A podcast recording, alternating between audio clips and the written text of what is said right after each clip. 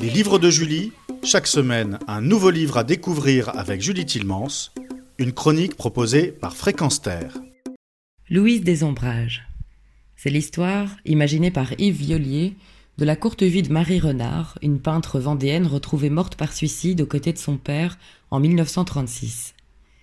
Marie Renard est alors renommée Louise Bernard, et l'immersion est frontale, dès les premières pages, les cadavres de Louise et de son père Athanase sont retrouvés dans leur propriété des ombrages, main dans la main.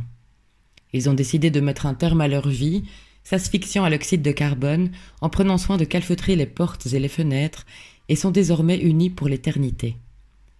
C'est à partir de cet événement que nous découvrons leur histoire, de la rencontre entre Athanase et Adrienne au tout début des années 1900 jusqu'à la fin tragique de cette famille à peine trente ans plus tard. Le choix du prénom du père n'est évidemment pas anodin. Pourtant, la mort est très présente tout au long du récit, qu'il s'agisse des fausses couches d'Adrienne avant la naissance de Louise, des décès dans la famille, ou les autres liés à la guerre ou à la peste espagnole. La vie, quant à elle, est montrée à travers Louise, la combattante. Alors que son père est parti à la guerre, Louise grandit avec sa mère et ses grands-parents aux ombrages, avec toujours cette attente impatiente du retour d'Athanase. Le talent de la jeune fille pour le dessin est très vite décelé par un artiste qui s'occupera en partie de son éducation. Elle cumulera alors la peinture à son travail dans les marais pour venir en aide à sa famille. Les malheurs s'enchaînent même après la fin de la guerre. Louise accouche d'un petit garçon, de père inconnu, et être une fille-mère à cette époque est plutôt scandaleux. Le double suicide n'arrangera rien, le père et la fille n'auront pas droit à l'église, ni à un enterrement digne de ce nom. Ils devront passer par la petite porte du cimetière, les cercueils hissés par-dessus un mur d'enceinte. Et les proches subiront la même humiliation.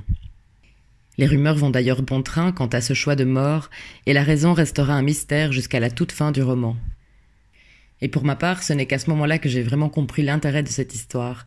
J'ai sans doute été trompé par les premières pages qui laissent penser à une possible intrigue policière.